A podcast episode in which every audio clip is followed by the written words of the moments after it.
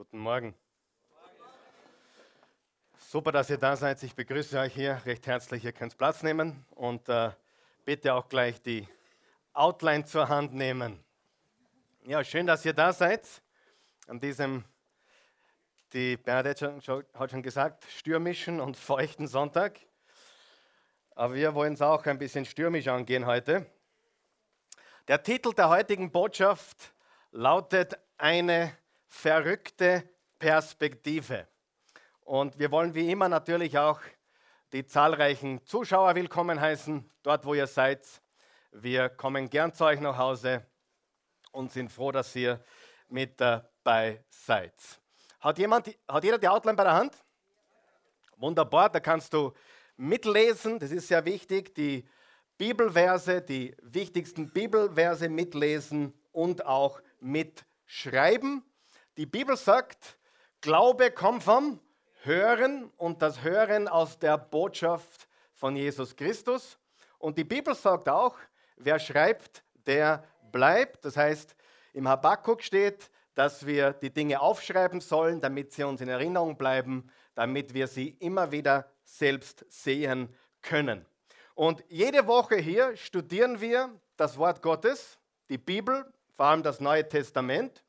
Und das Wort Gottes ist lebendig und kraftvoll.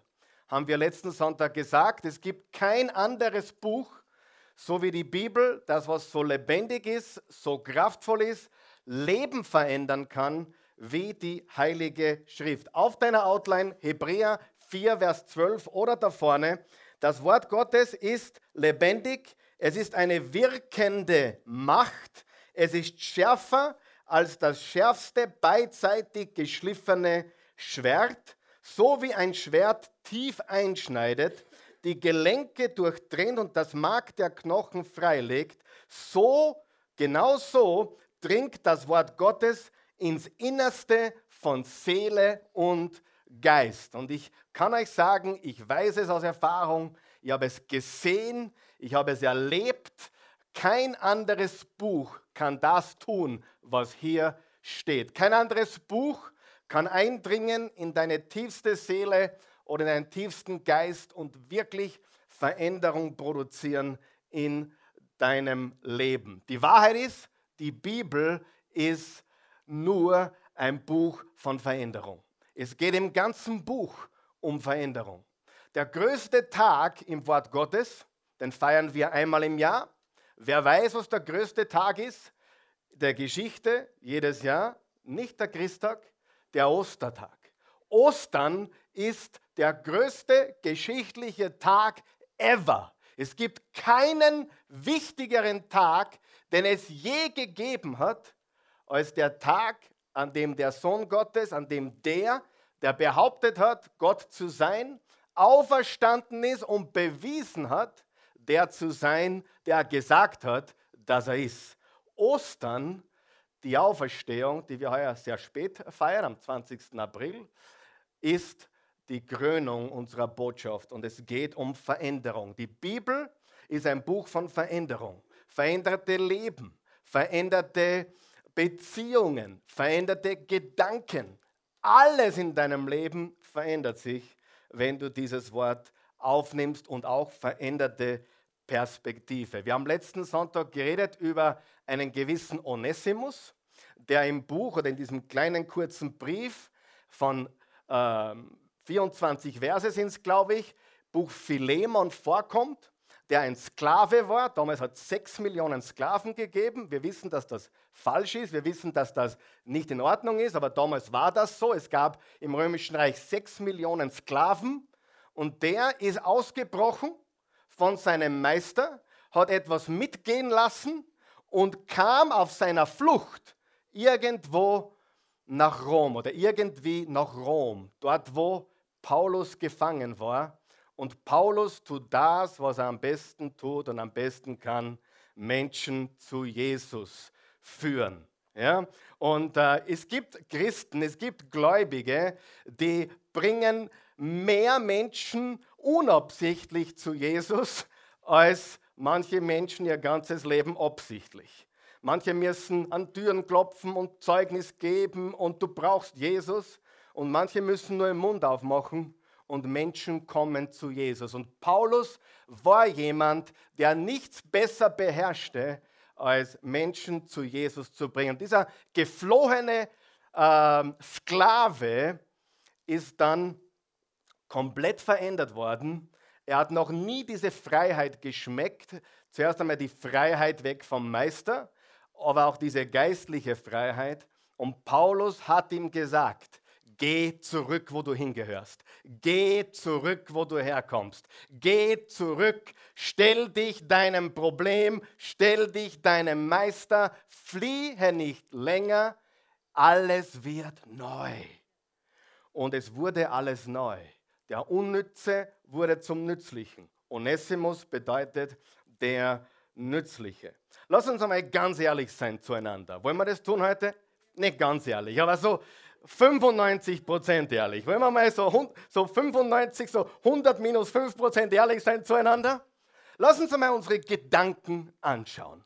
Wie schaut es mit deiner Perspektive aus? Wir reden heute über Perspektive. Wir reden über eine verrückte Perspektive. Wir reden über eine verrückte Art zu denken. Und das ist sehr biblisch, weil die Bibel sagt wörtlich im Kolosserbrief, dass wir versetzt worden sind oder verrückt worden sind vom Reich der Finsternis ins Reich des Lichts. Wenn du an Jesus Christus glaubst, dann hat mit aller Definität, definitiv eine Verrückung stattgefunden. Du bist im wahrsten Sinne des Wortes verrückt. Und ein Problem, was wir haben, ist, dass wir lernen Jesus kennen. Das gibt uns ein neues Leben. In dem Moment sind wir Kinder Gottes. In dem Moment sind wir geistlich frei. Aber sehr oft, und jetzt glaube ich, kommt der Punkt, wo wir uns gegenseitig helfen sollten, sehr oft ist der Prozess, in das neue Leben richtig einzukommen, ein gewaltig langer. Wer weiß, was ich meine? Wir glauben und das macht alles neu. Jetzt pass bitte ganz gut aus, auf. Egal, ob du es fühlst oder nicht. Egal, ob du spürst, heute ist Jesus in mein Leben gekommen oder nicht. Egal, ob du eine Gänsehaut hast oder nicht. Es kam auch letzten Sonntag jemand zu mir. Letzten Sonntag haben mindestens allein in diesem Raum sechs Menschen zum ersten Mal das Gebet, um Jesus anzunehmen, hier gebetet. Ich weiß es von allen sechs persönlich und es waren vielleicht mehr, aber ich weiß es von sechs. Und eine davon kam und sagte, aber ich fühle nichts. Und das ist aber nicht der Gradmesser. Das ist nicht das, was unbedingt das Wichtige ist. Als ich Jesus angenommen habe, habe ich eine Dreiviertelstunde nur geheult. Ich konnte mich nicht mehr bremsen. Auch das hatten wir letzten Sonntag. Wir hatten eine Frau hier letzten Sonntag zum ersten Mal, die ging heulend hinaus und sagte, ich kann in Worten nicht fassen, was heute passiert ist. Wir gehen da ein und aus, na, ist schon wieder eine Botschaft, super, er soll sich wieder zum Besten geben. Und wir wissen oft gar nicht, was hier so unter uns passiert. Aber du musst eines wissen, we don't live nach Gefühlen. Wir leben nicht nach Gefühlen, wir leben nach Entscheidungen. Und ob wir jetzt fühlen oder nicht, ob wir jetzt eine Gänsehaut haben oder nicht, ich kann dir sagen, wenn ich nach Gänsehaut oder Gefühle ginge, dann wäre jeden dritten Sonntag einmal da. Wenn ich nach Gefühle oder Gänsehaut ginge, na, ein bisschen öfter schon, ja, aber wenn ich nach Gefühlen ginge, dann wäre ich sicher jeden vierten, fünften Sonntag einmal nicht da. Wenn ich nach Gefühlen ginge, wären wir wahrscheinlich schon 55 Mal geschieden und 56 Mal wieder verheiratet. Wenn ich nach Gefühlen gehen würde, würde mein Leben komplett anders ausschauen. Wer weiß, was ich meine? Gott sei Dank sind wir nicht Opfer unserer Gefühle. Gott sei Dank sind wir nicht Opfer von Gänsehaut, sondern wir können Entscheidungen treffen. Wir können uns neu einstellen. Deswegen heißt es Einstellung, neu denken, neu programmieren, eine neue Perspektive haben. Und das ist, worum es geht. Wir sind bereits verrückt. Wir sind bereits, wenn wir an Jesus Christus glauben, in neues Leben hinübergekommen.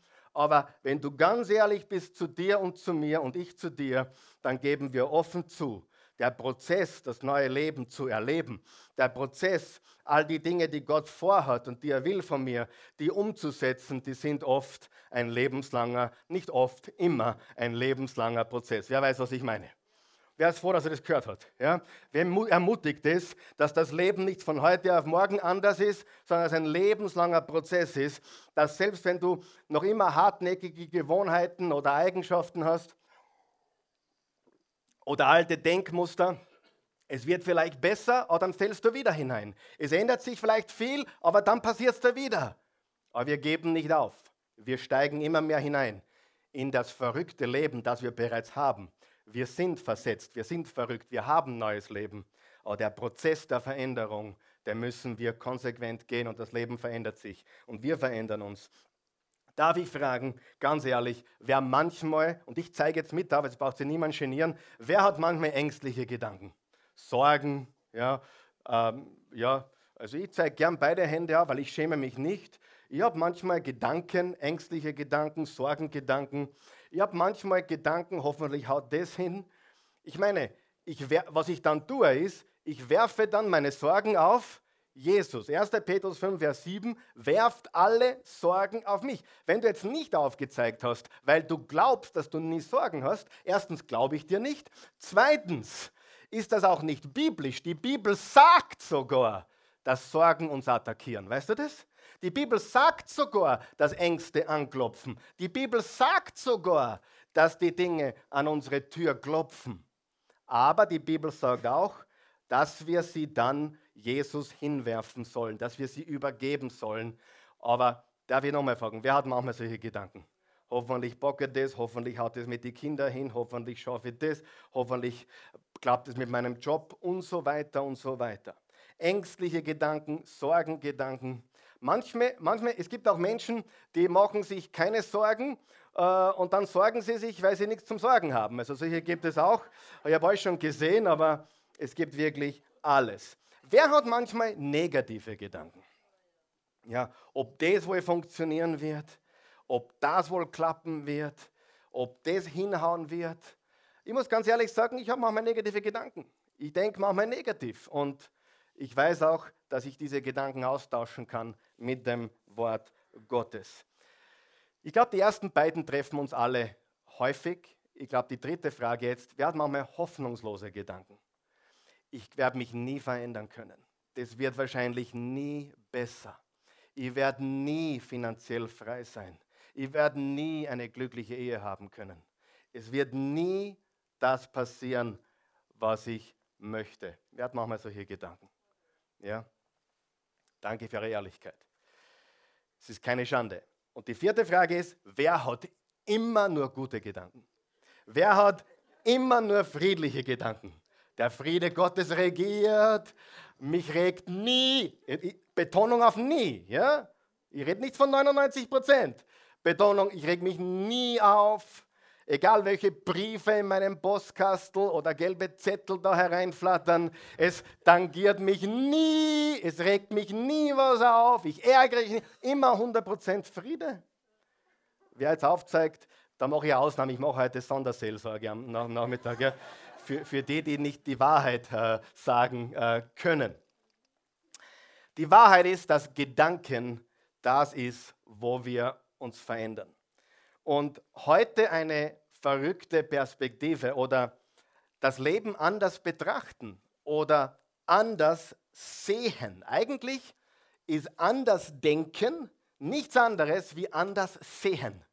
Wenn du anders denkst, dann siehst du die Dinge anders. Wer hat in seinem Leben schon mal was falsch gesehen und wurde dann eines Besseren belehrt? Über einen Menschen falsch betrachtet und dann hast dich getäuscht. Gott sei Dank wurdest du getäuscht und jetzt siehst du die bessere Seite oder auch die schlechtere Seite. Du siehst Dinge anders. Du hast eine andere Perspektive. Das Leben anders betrachten.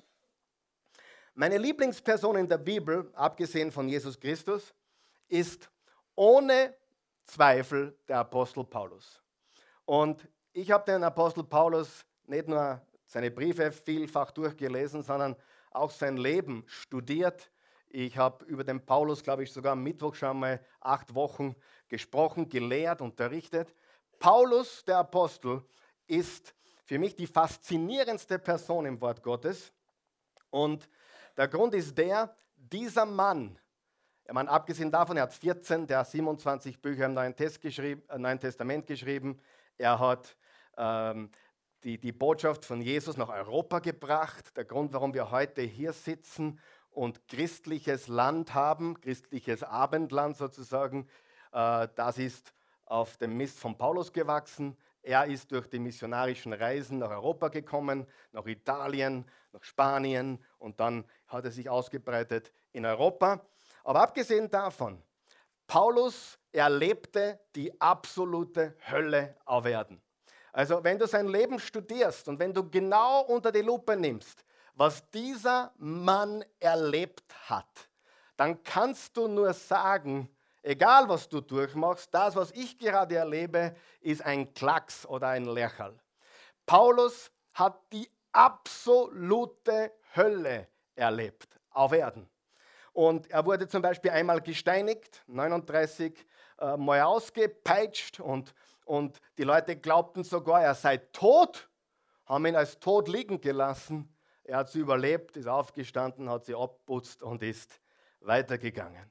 Paulus hat 14 Tage auf offenem Meer getrieben, ohne Nahrung, frei, unfreiwilliges Fasten. Paulus äh, wurde verurteilt, kritisiert, er wurde verfolgt wie kein anderer. Dieser Mann, studierst, er erlebte die Hölle auf Erden.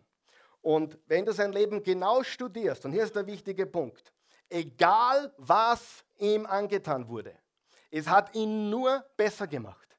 Es hat ihn nur stärker gemacht. Egal was man ihm zugefügt hat, angetan hat, egal was man über ihn gesagt hat, egal was passiert ist, der Mann wurde nur besser, nur stärker und nur größer in seinem Gott. Sein Glaube ist immer stärker geworden. Noch einmal, niemand kann sich vorstellen, was der Typ alles erlebt hat. Niemand kann sich vorstellen, was der durchgemacht hat. Abgesehen davon, wie er hingerichtet wurde durch Enthauptung. Also man muss sich vorstellen, dieser Mann erlebte die Hölle auf Erden. Und hier ist der ganz wichtige Punkt. Nichts von dem konnte ihn stoppen. Nichts von dem konnte ihn aufhalten. Ganz im Gegenteil, es hat ihn nicht einmal gebremst, es hat ihn beflügelt. Ich wiederhole das noch einmal. Es hat ihn nicht einmal gebremst, es hat ihn buchstäblich beflügelt. Je mehr die Hindernisse wurden, je größer die Schwierigkeiten wurden, je größer die Hölle auf ihn einprasselte, umso stärker wurde er. Seid ihr da heute? Ich sage dir, der für mich stärkste Mentaltrainer der Welt ist der Apostel Paulus. Ich möchte jetzt etwas betonen. Wenn Gott unser Leben verändert, verändert er nicht zuerst unsere Umstände. Er verändert zuerst unser Denken. Bitte Gott nicht so sehr, dass er ständig was ändert in deinem Leben. Herr, gib mir ein Wunder, ändere meine finanziellen Umstände. Bete, dass er dir hilft, dein Denken zu verändern. Denn wenn dein Denken sich verändert, verändert sich in deinem Leben alles andere. Wir beten ständig um Umstände. Oh Herr, tu das. Herr, verändere das. Und weißt du, warum das das kannst du auch tun und ist auch manchmal richtig. Aber oft wissen wir gar nicht, was wir wirklich brauchen. Und oft wissen wir gar nicht, was wirklich gut für uns ist. Oft ist das, was scheinbar negativ ist, das Beste, was uns je passieren konnte. Versteht es jeder? Es ist ganz wichtig, dass wir eine neue Perspektive haben, dass wir beginnen zu sehen, dass eine neue Denkweise unser Leben vollkommen verändert. Dass die Art und Weise, wie wir Dinge betrachten, wie wir Dinge sehen, der entscheidende Schlüssel ist. Die Lebensumstände von Paulus waren unbeschreiblich. Les 1. Korinther 11 zum Beispiel, 2. Korinther 11, les 2. Korinther 12. Les diese Passagen, wo du siehst, was Paulus durchgemacht hat. und du wirst sehen, dieser Mann hatte unbeschreibliche Lebensumstände, unbeschreiblich schwierige Herausforderungen. Und hier ist der Punkt, er ließ das, was er erlebte und durchmachte, nie seine Gedanken beherrschen. Ich möchte jetzt etwas sagen, von dem ich mittlerweile ganz fest überzeugt bin. Wir reden ja über Glauben, oder? Unsere Botschaft ist eine Botschaft des Glauben. Ich habe viele Menschen kennengelernt. Ich habe mit Profisportlern gearbeitet, mit Fußballnationalspielern gearbeitet. Äh, einer dieser Fußballprofis äh, hat zum ersten Mal überhaupt etwas gehört von einer Botschaft, die Leben verändert. Äh, bei, am Fußballplatz, als ich mit ihm geredet habe, heute macht er äh, selber Seminare und, und, und, und Trainings. Aber ich bin heute von einem felsenfest überzeugt, dass mein Telefon auf lautlos vergessen zum Schalten. Kann das jemand für mich tun, bitte? Danke.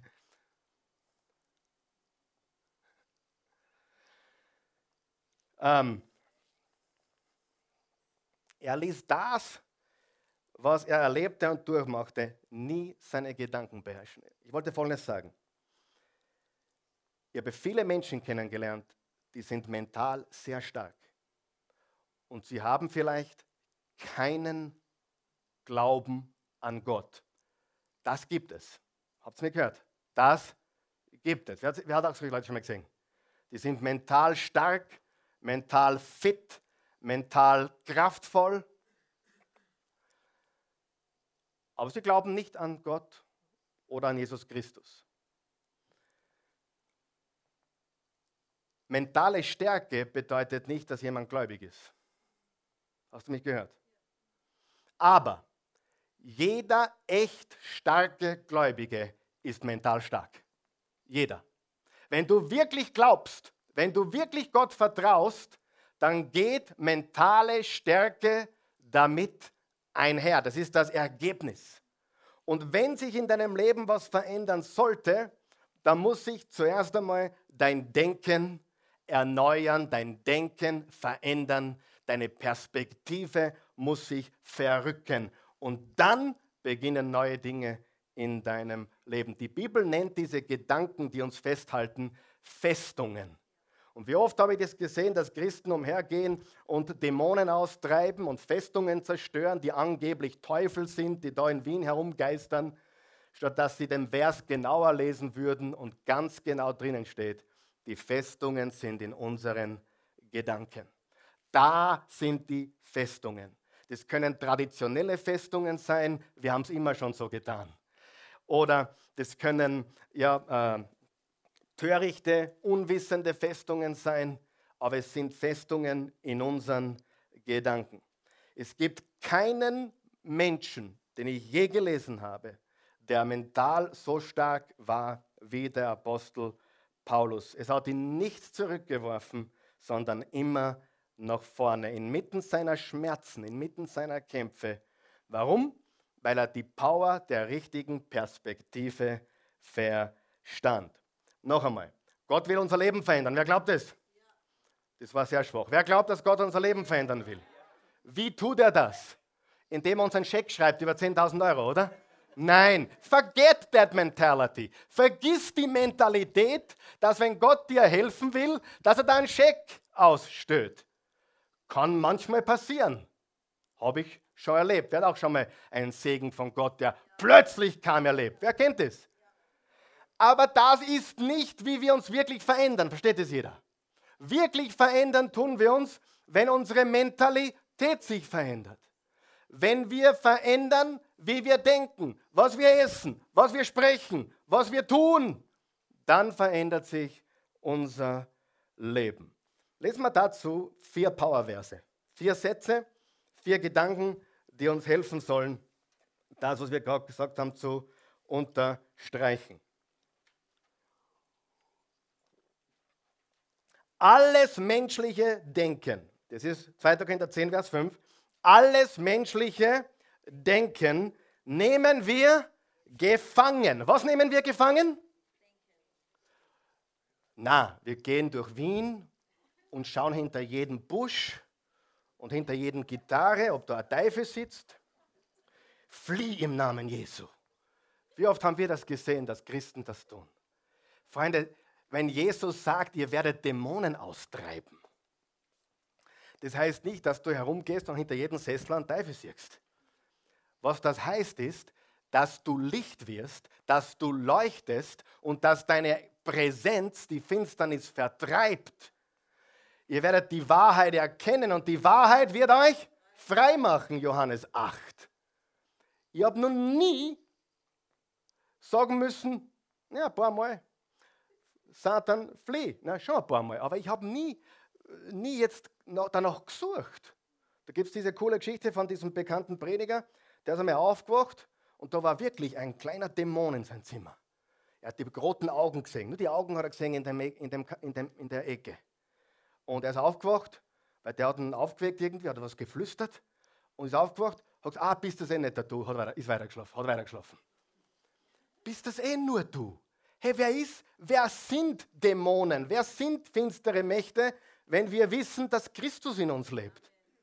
Woher haben wir diese Furcht? Woher haben wir dieses komische Denken? Jetzt muss ich umhergehen, einen Teufel unter der Bank suchen oder irgendwo anders oder in Wien ist es schwieriger, weil da sind mehr Dämonen. Weißt du, was in Wien schwierig ist? Zwischen unseren beiden Ohren. Nicht nur in unseren, auch in den, zwischen den beiden Ohren der Menschen. Ja, ich gebe dir recht. Jemand, der hier aufgewachsen ist, zum Glauben an Jesus zu führen, das braucht manchmal ein, ein achtes Weltwunder. Richtig? Aber nicht, weil da irgendwo ein Teufel sitzt, sondern das ganze Denken, das ganze humanistische, traditionelle, das ganze falsche Denken, das sich eingenistet hat. Und das nennt die Bibel Festungen. Wer glaubt, dass der Humanismus eine Festung ist?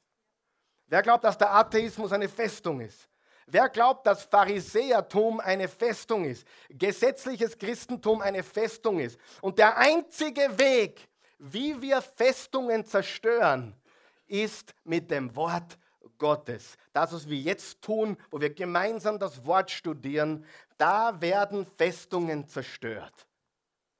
Die Festungen sind zwischen unseren beiden Ohren. In deinem Leben und im Leben der Nachbarn und im Leben deiner Schwiegermutter und im Leben jedes anderen Menschen. Die Blockaden, die Festungen sind hier drinnen. Traurig ist, dass ich Ungläubige kennengelernt habe, die mental stärker sind wie so manche Gläubige. Und das sollte nicht sein, liebe Freunde, bei aller Liebe. Wer ist meiner Meinung?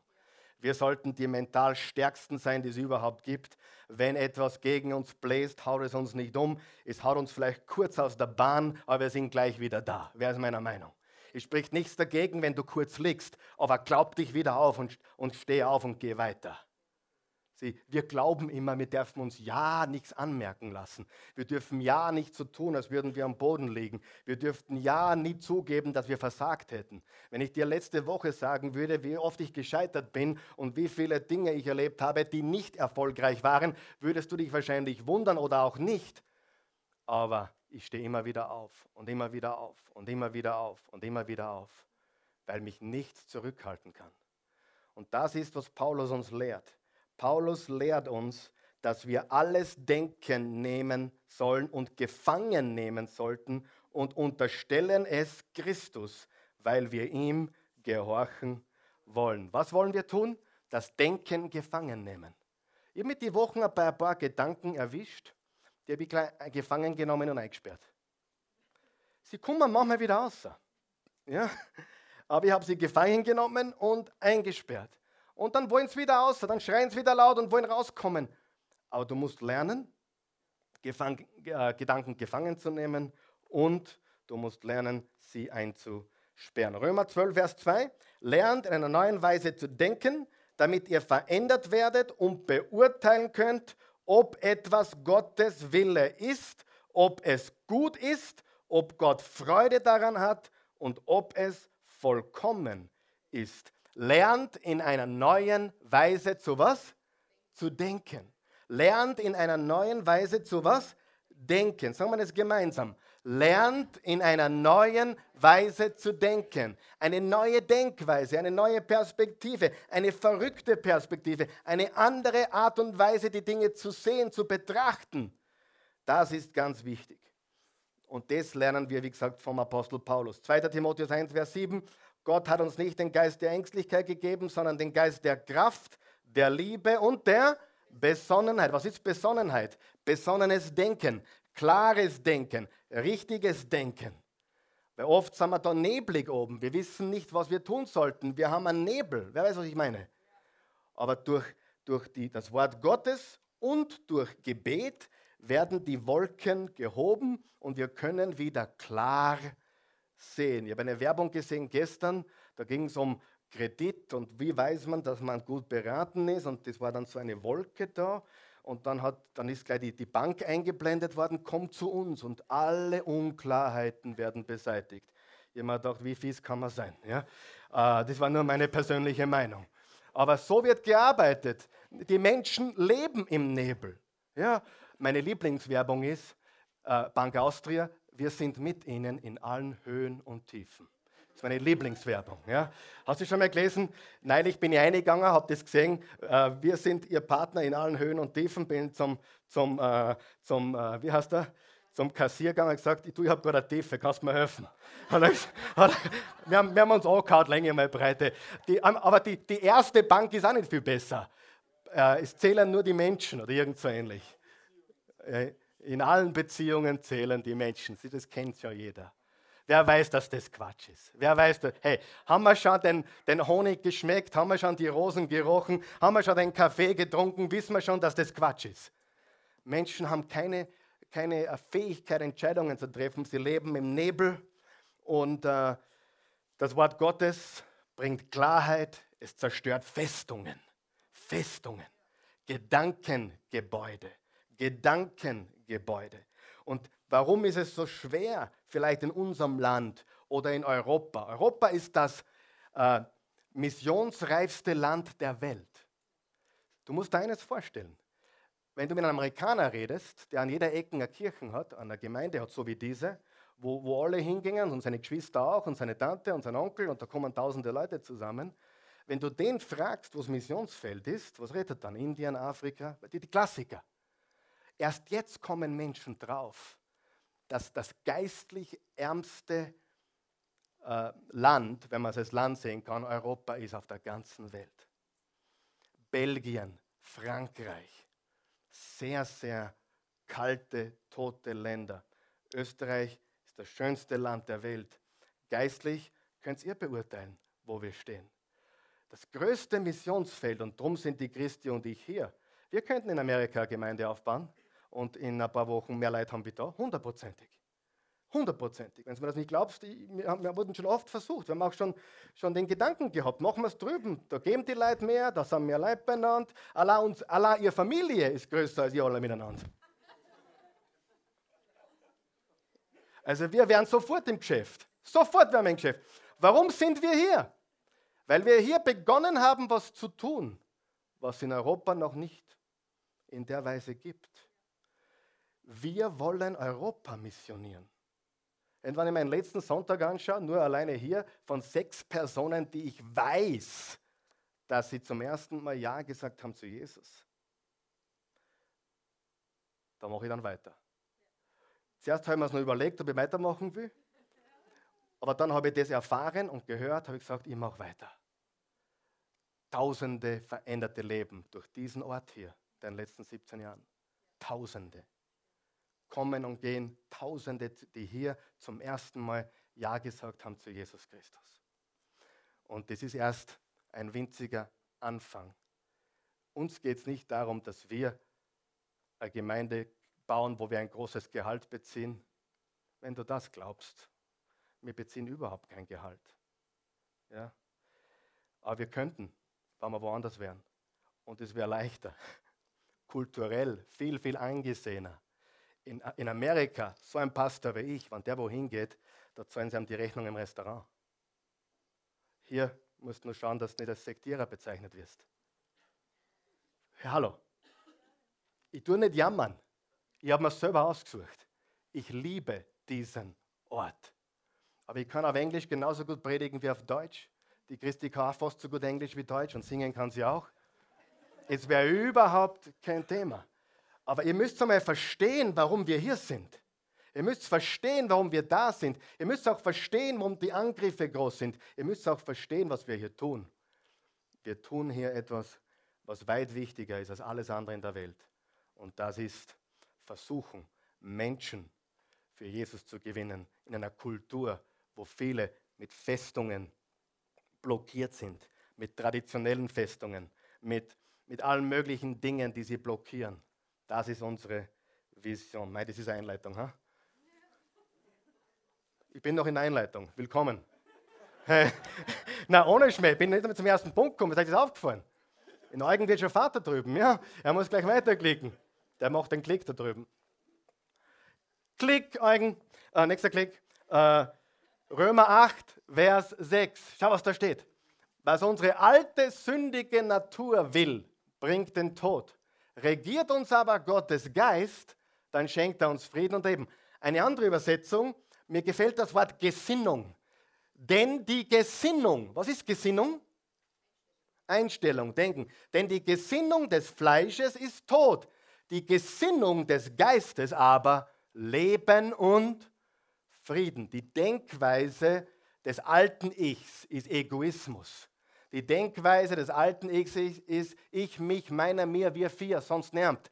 Die, die, die, die, die, die Denkweise des alten Menschen führt zu Tod. Nicht jetzt, dass du umfällst, sondern ein totes Leben. Aber die Gesinnung des Geistes führt zu einem fruchtbaren Leben. Ein neues Leben, eine neue Denkweise, ein neues Handeln, großzügiges Denken, freies Denken und all diese Dinge. Wir wollen Gott erlauben, unsere Perspektive zu verändern. Im Philemon, Vers 15 bis 16, da sehen wir den Schlüsselvers zur Geschichte von Philemon. Mir gefällt der erste Satz. Sagen wir den gemeinsam. Eine Frage. Und wer weiß? Was willst du damit sagen? Lesen wir weiter. Und wer weiß? Vielleicht. Und wer weiß, Hans, vielleicht dient das, was da passiert ist, nur zu deinem Besten. Und wer weiß, vielleicht dient diese finanzielle Miserie in deinem Leben im Moment einem ganz großen Ziel in der Zukunft. Und wer weiß, vielleicht hat dich die Hübsche verlassen, weil was Besseres noch kommt. Und wer weiß. Ich gebe dann Tipp, sag öfters und wer weiß. Und wer weiß, Gott sei Dank ist er weg. Gott sei Dank. Und wer weiß, vielleicht ist was Besseres. Ich kann mir es noch nicht vorstellen. Es schaut mies aus. Ich hasse die Situation. Aber wer weiß, vielleicht. Hallo? Ich mache gerade meinen fünften Konkurs durch oder meinen vierten Krebs. Krebs. Und wer weiß, vielleicht habe ich es jetzt kapiert. Ich liebe diese Worte. Ich glaube, bleiben wir dann stecken ein bisschen. Und wer weiß? Und wer weiß? Und wer weiß? Vielleicht ist die Miserie, was dir passiert ist, das Beste, was dir je passiert ist. Denn Römer 8, Vers 28 sagt, denen, die Gott lieben, dient es absolut alles zum Besten. Sagen wir das gemeinsam. Und wer weiß, vielleicht, sag es zu deinem Nachbar, und wer weiß, vielleicht.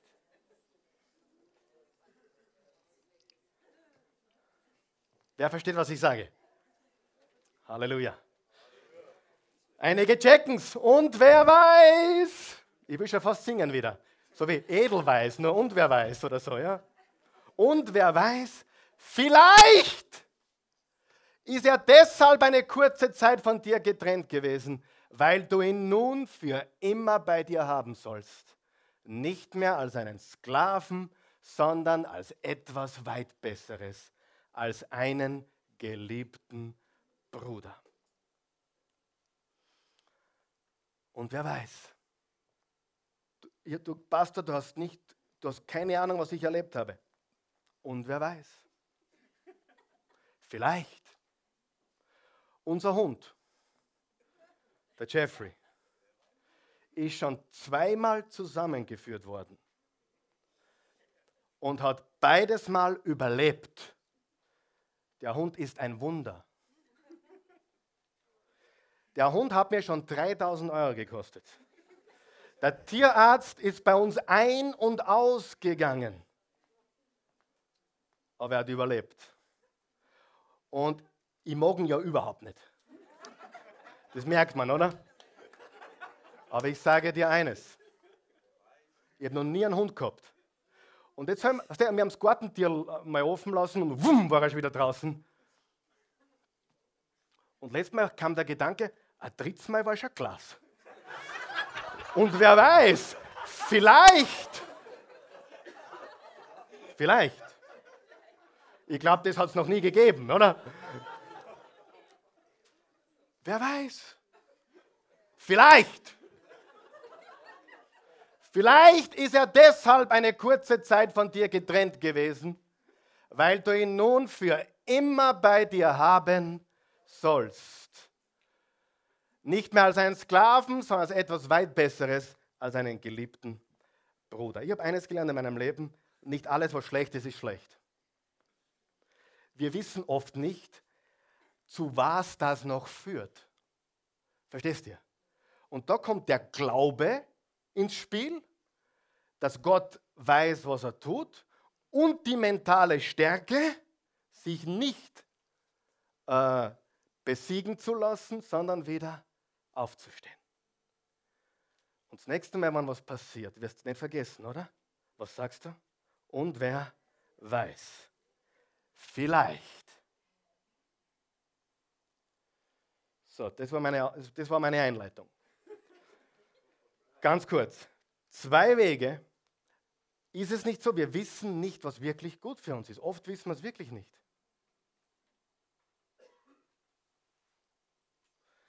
Zwei Wege, unsere Umstände zu betrachten. Betrachten, sehen, darüber zu denken. Erstens, jetzt habe ich ja schon viel gesagt, daher können wir das schnell abrunden heute. Lerne im Schlechten das Gute zu sehen. Lerne im Schlechten das Gute zu sehen oder lerne das Gute durch das Schlechte zu sehen. Im Philemon 11 steht, er, der Nützliche, war dir früher zu nichts Nütze. Doch jetzt ist er sowohl dir als auch mir von großem Nutzen. Das war ein ganz, ganz, ganz, ganz nutzloser Typ, der Onesimus. Der war nicht brauchbar. Und dann hat er noch gefladert und ist auch geflohen. Und dann begegnet er Paulus. Und Paulus tut, was er am besten kann. Was kann er am besten?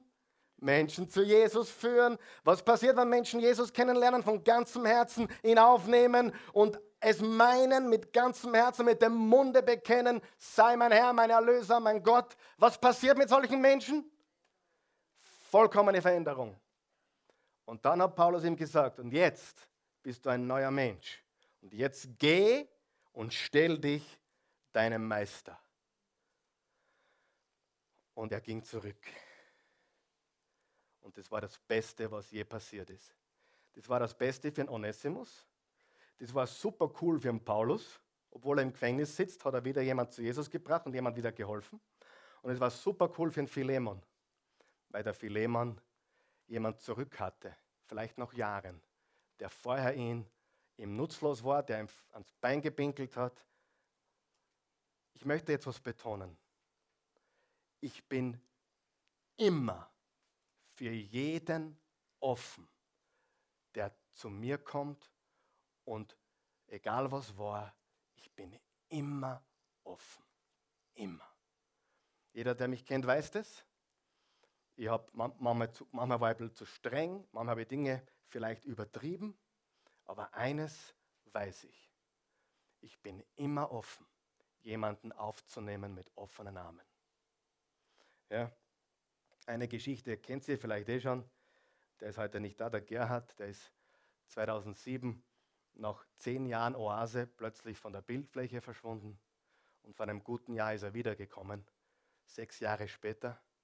Und er hat gesagt, wow, Karl Michael, du hast dich verändert, ich habe mich verändert, wir machen es noch einmal. Ist das cool? Ja, und das ist eine wahre Geschichte.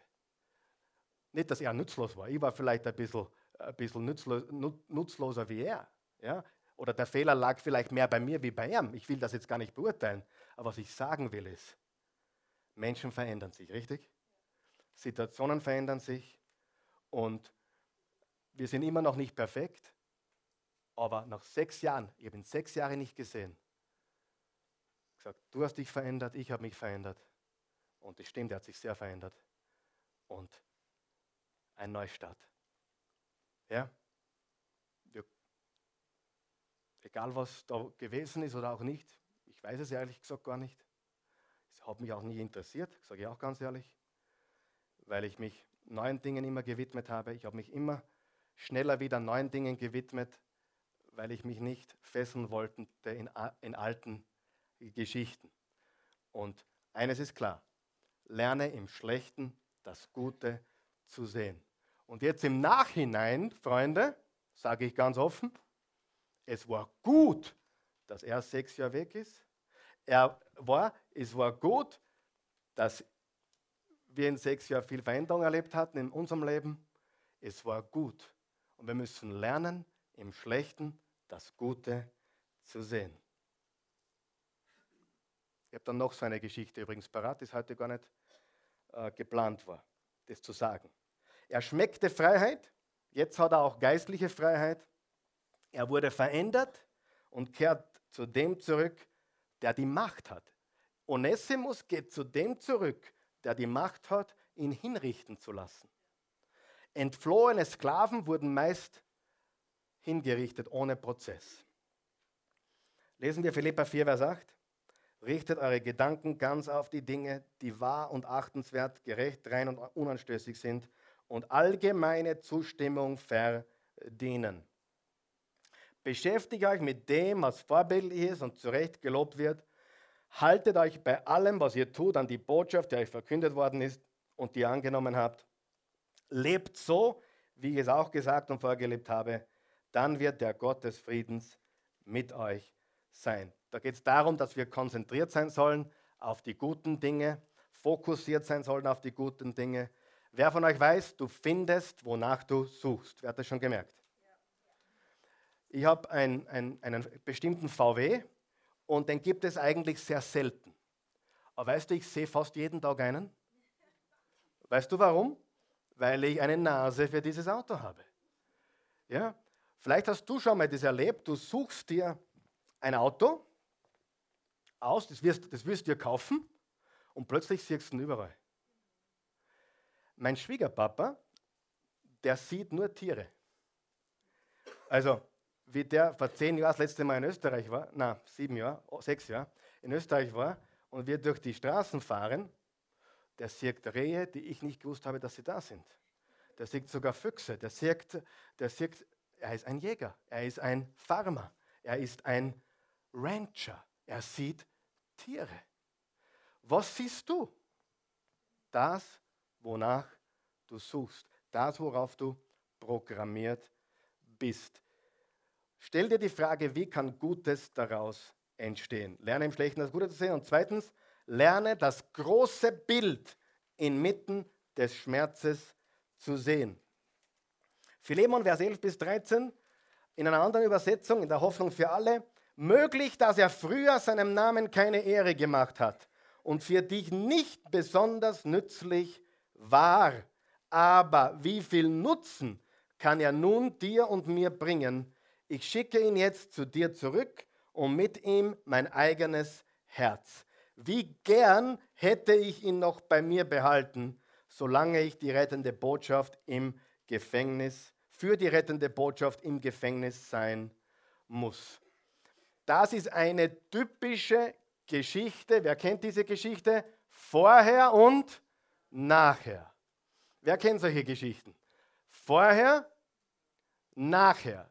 Das ist auch so Abnehmbilder oder äh, Gesichte. Ähm, vorher und nachher. Früher, aber jetzt.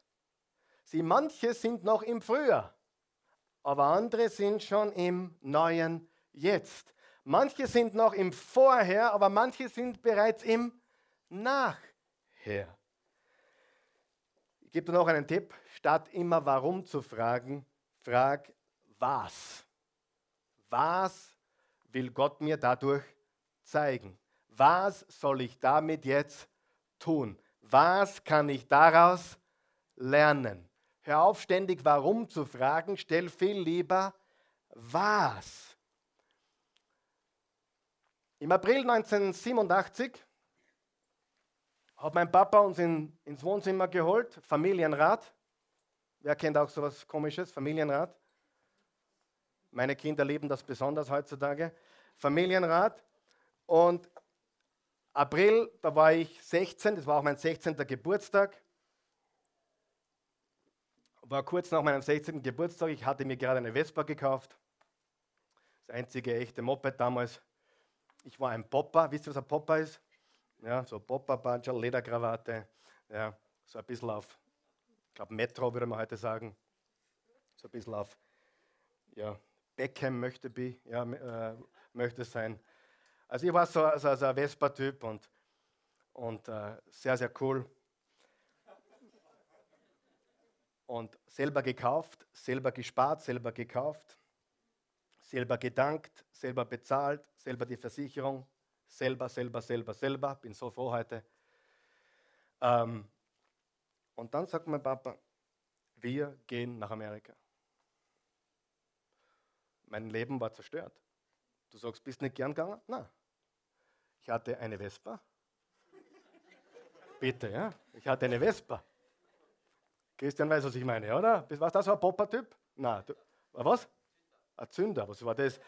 Bei uns, bei uns gab es die Rocker, die Bam Banker und die, die, äh, die Popper. Ja? Auf jeden Fall.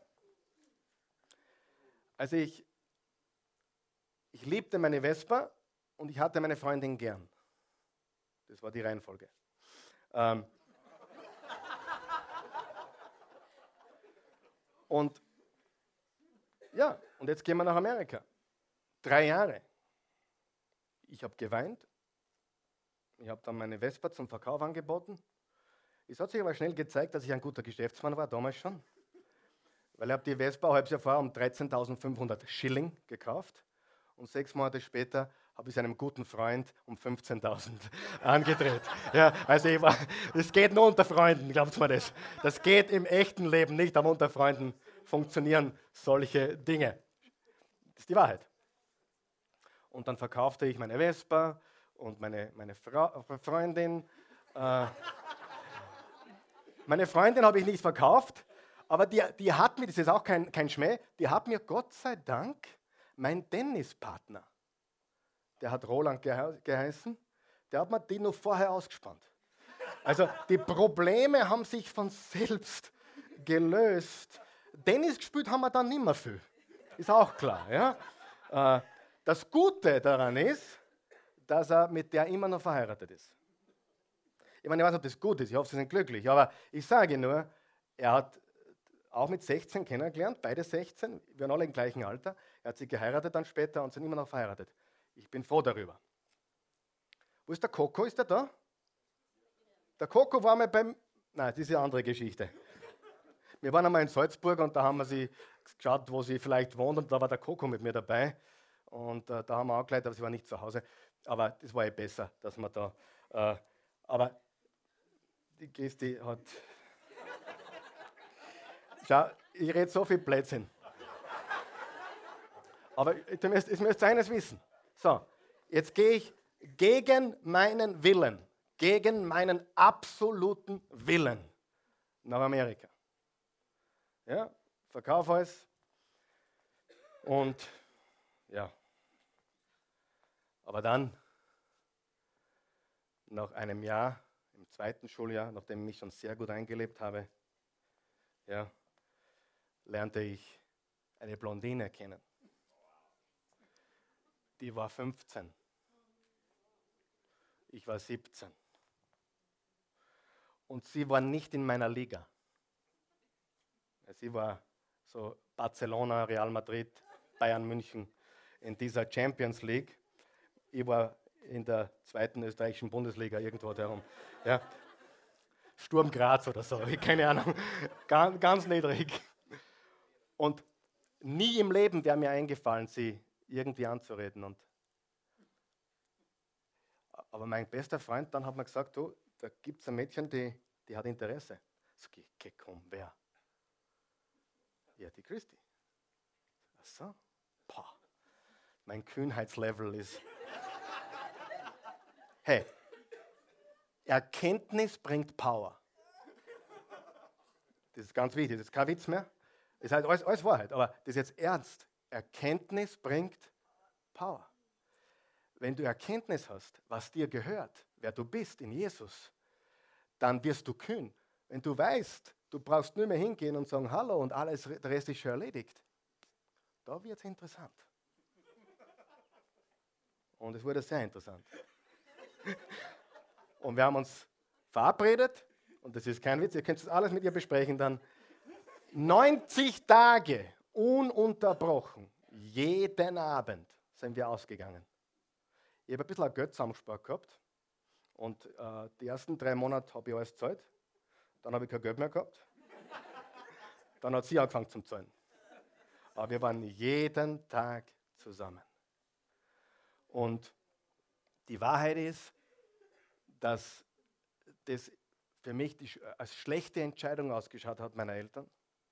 Aber vergiss nicht, Gott wirkt. Gott wirkt. Gott arbeitet.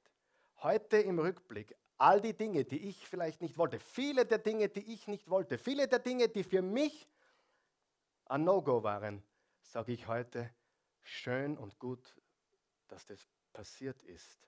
Und selbst wenn ich nicht sagen kann, gut, dass passiert ist, sage ich trotzdem, wer weiß, vielleicht. Weil ich weiß nicht alles. Weißt du alles? Wer weiß, haben wir fast vergessen, wer weiß, vielleicht. Im zweiten Schuljahr dann war ich ein Musterschüler, also mustergültig schlechte Noten geschrieben, bin mustergültig dem Unterricht ferngeblieben. Ein noch schlimmerer Schulschwänzer war der Edward John. Den habe ich nie gesehen. Den habe ich nur ein paar Mal dann gesehen am Fußballfeld, aber der war regelmäßig vom Unterricht fern. Müsst ihr mal reden mit ihm, das war ein ganz ein Schlingel. Ähm, und ja, weil ich so, so anständig war und so gut war, haben sie dann zu mir gesagt, äh, wir bitten dich nicht mehr zu kommen. Also sie haben mir quasi gesagt, du bist aus der Schule geworfen. Es war halt. Kind meinem Vater fangen, die Christi fangen. Ich erzähle viele, viele Geschichten, viele meiner Geschichten sind übertrieben. Na, Spaß. Leicht, die ist hundertprozentig wahr. Ähm, und dann haben sie mich aus der Schule geschmissen. Dann wie durch ein Wunder habe ich nach 40 Tagen Suspension, also dies, der Rausschmiss wurde durch, das, durch die Intervention mit meines Vaters und meiner Eltern zu einer 40-tägigen Suspension umgewandelt. Das heißt, ich musste den ganzen März und den halben April 1989 zu Hause bleiben. Und von zu Hause. Ich durfte keinen Sport mehr spielen in der Schule, obwohl ich die Nummer 1 im Tennis war. Ich durfte äh, beim, beim Maturaball nicht dabei sein. Ich, ich durfte nur noch, mein, ich durfte bei der Graduierung nicht dabei sein. Weißt du, mit dem ganz schönen, kennt ihr das? Haben sie mir verboten. Ich durfte anschließend mein Zeugnis abholen. Ich war weg von der, vom Fenster. Und aufgrund dieser Situation hat mich dann die Universität meiner Träume, die Oral Roberts Universität, wo auch der Edward John hingegangen ist, wo ich im Tennis was reißen hätte können, diese Schule hat mich abgelehnt. Und aus Mangel an Alternativen, anfangs gegen meinen Willen, habe ich gesagt, naja, wenn es nichts anderes gibt, dann gehe ich in die Bibelschule. Und habe ein zweijähriges Bibelcollege gemacht. Was will ich damit sagen? Gott wirkt. Ich bin heute sogar dankbar für dieses Erlebnis.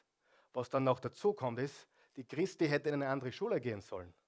Sie ist nur durch einen Zufall, durch eine Verkettung glücklicher Umstände, würde ich heute sagen, ist sie in meiner Schule gelandet. Und wären diese Dinge nicht zusammengekommen, sage ich heute mit aller Ernsthaftigkeit, wäre ich nicht da. Hätten sie mich nicht gefragt, nicht mehr zu kommen, hätten sie mich nicht ausgeschmissen, wäre ich nicht auf die Bibelschule gegangen. Wäre ich nicht auf die Bibelschule gegangen, hätte ich wahrscheinlich nicht so schnell geheiratet, hätte ich nicht die sechs Kinder, die ich habe und wäre ich wahrscheinlich mit hoher Wahrscheinlichkeit heute nicht in dieser Form tätig. Wer weiß, vielleicht. Das, was gut ausschaut, ist nicht immer gut und das, was schlecht ausschaut, ist nicht immer schlecht. Der Mensch schmiedet Pläne, aber Gott führt seinen Weg. Und ich habe immer wieder erlebt, immer wieder und immer wieder und immer wieder und immer wieder habe ich erlebt, wie das funktioniert. Wo scheinbar negative Dinge, bumm, mich nach vorne geworfen haben. Studier den Paulus, studier seine Briefe. Schau dir an, was er sagt über das Denken, über das Zerstören von Festungen. Es ist gigantisch. Wenn Gott unser Leben verändert, verändert er unser Denken. Er verändert unsere Perspektive. Er verändert die Art und Weise, wie wir Dinge sehen, sehen können. Denn wer weiß, vielleicht ist das, was in deinem Leben passiert ist, der Schlüssel zu deiner Berufung. Vielleicht hast du erleben müssen, was du erlebst, damit du befördert werden kannst in die nächste Ebene. Verstehst du? Ganz, ganz wichtig. Lass uns aufstehen, bitte. Danke, Vater, guter Gott. Wir loben, preisen und erheben dich. Wir danken dir für deine Güte, deine Gnade, dein Erbarmen, deine Treue, deine Liebe. Du bist so ein guter Gott. Wenn wir versagen, wenn wir Fehler machen, wenn wir daneben greifen, wenn wir ja, Falsches getan haben, du kannst sie trotzdem verwandeln. Du kannst trotzdem das nehmen, das Schlechte nehmen und Gutes daraus entstehen lassen. Du kannst unser Scheitern nehmen, du kannst uns gescheiter machen, du kannst uns besser machen, du kannst uns stärker machen, du kannst uns größer machen, du kannst uns liebevoller machen. Durch alles, was passiert, änderst du uns, schleifst du uns, wirkst du. Und selbst wenn die Dinge hoffnungslos ausschauen, wenn wir uns Sorgen machen, du bist Gott. Du hast alles in deiner Hand. Und dem, der dir vertraut und dich liebt, gereichen alle Dinge zum Besten. Wer weiß, vielleicht bist du heute hier, um genau das zu hören. Wer weiß, vielleicht bist du hier und du hast noch nie eine persönliche Entscheidung für Jesus Christus getroffen. Ich möchte mich gleich entschuldigen, wir ziehen heute ein bisschen. Aber bitte, wenn du nicht unbedingt gehen musst, bleib noch da. Wenn du gehen musst, dann tu das jetzt, damit wir hier wirklich jetzt Gott suchen können. Bist du okay? Ist es okay für dich? Wir wollen jetzt nichts eilen. Gott will in deinem Leben wirken. Gott will jetzt in deinem Leben eingreifen. Gott will jetzt dein Denken justieren, dein Denken verändern. Wer weiß, vielleicht schaust du zu, hörst du zu, bist du irgendwo zu Hause. Vielleicht bist du hier. Und vielleicht hast du noch nie Jesus Christus als persönlichen Herrn und Erlöser angenommen. Du hast noch nie dein Leben in seine Hände gegeben. Oder du sagst, doch, ich habe Jesus schon als Retter angenommen, aber ich bin lau. Ich bin kein, kein richtiger Jesus-Nachfolger. Ich äh, bin eigentlich der Chef in meinem eigenen Leben. Ich habe Song, nicht er. Wenn du die nächste Stufe erklimmen willst, erkläre ihn Jesus zum CEO deines Lebens. Erkläre ihn zum Meister. Erkläre ihn zum Boss, zum obersten Boss.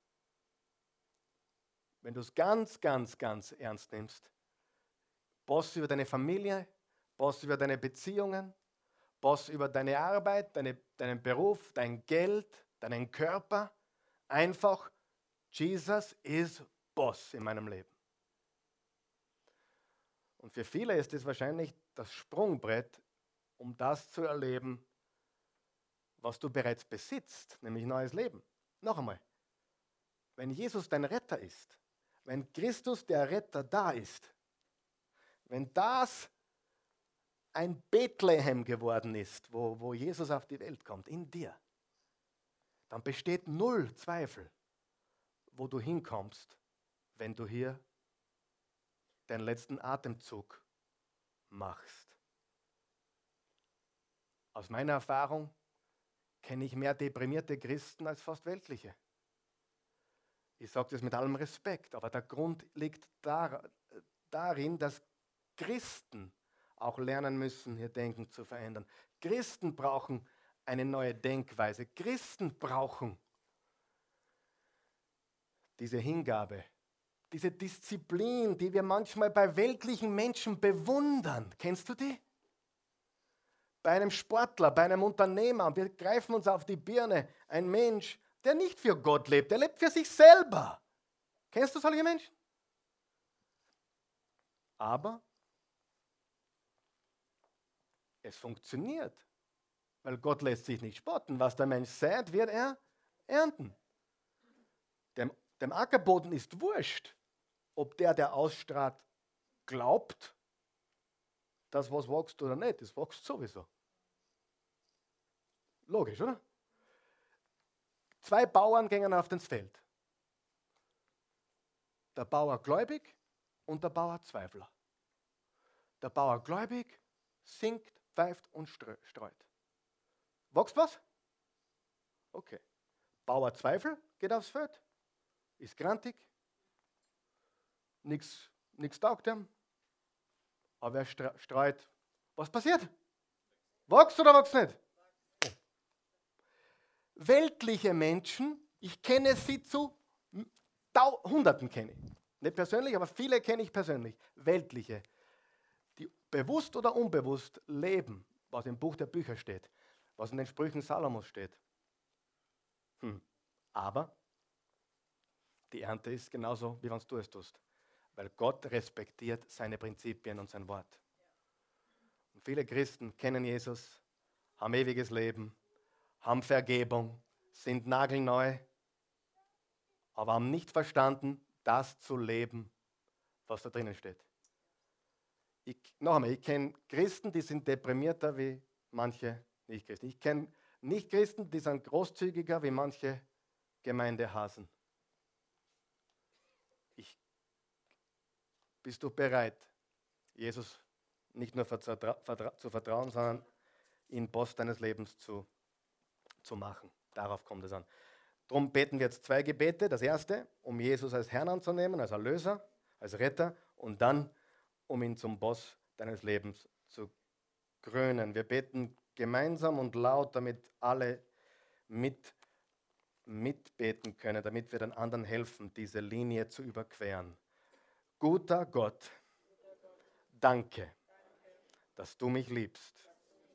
Du bist gut Du bist treu. Ich möchte heute eine Entscheidung treffen, dir Jesus zu vertrauen. Sei mein Retter. Komm in mein Leben. Mach mich neu. Mach mich zu einem neuen Menschen. Vergib mir meine Sünden.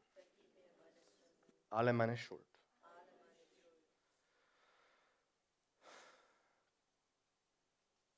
Bist gestorben und auferstanden. Du lebst. Lebe jetzt in mir. In Jesu Namen. So ist es. Für die, für die jetzt, die wirklich sagen, ich möchte alles hineinwerfen, alles in die Mitte geben, Jesus übergeben. Ich möchte ihm meine Beziehung geben, meine Ehe, meine zukünftige Ehe, meine, mein Unternehmen, meine Unternehmungen, meine Familie, mein Kind,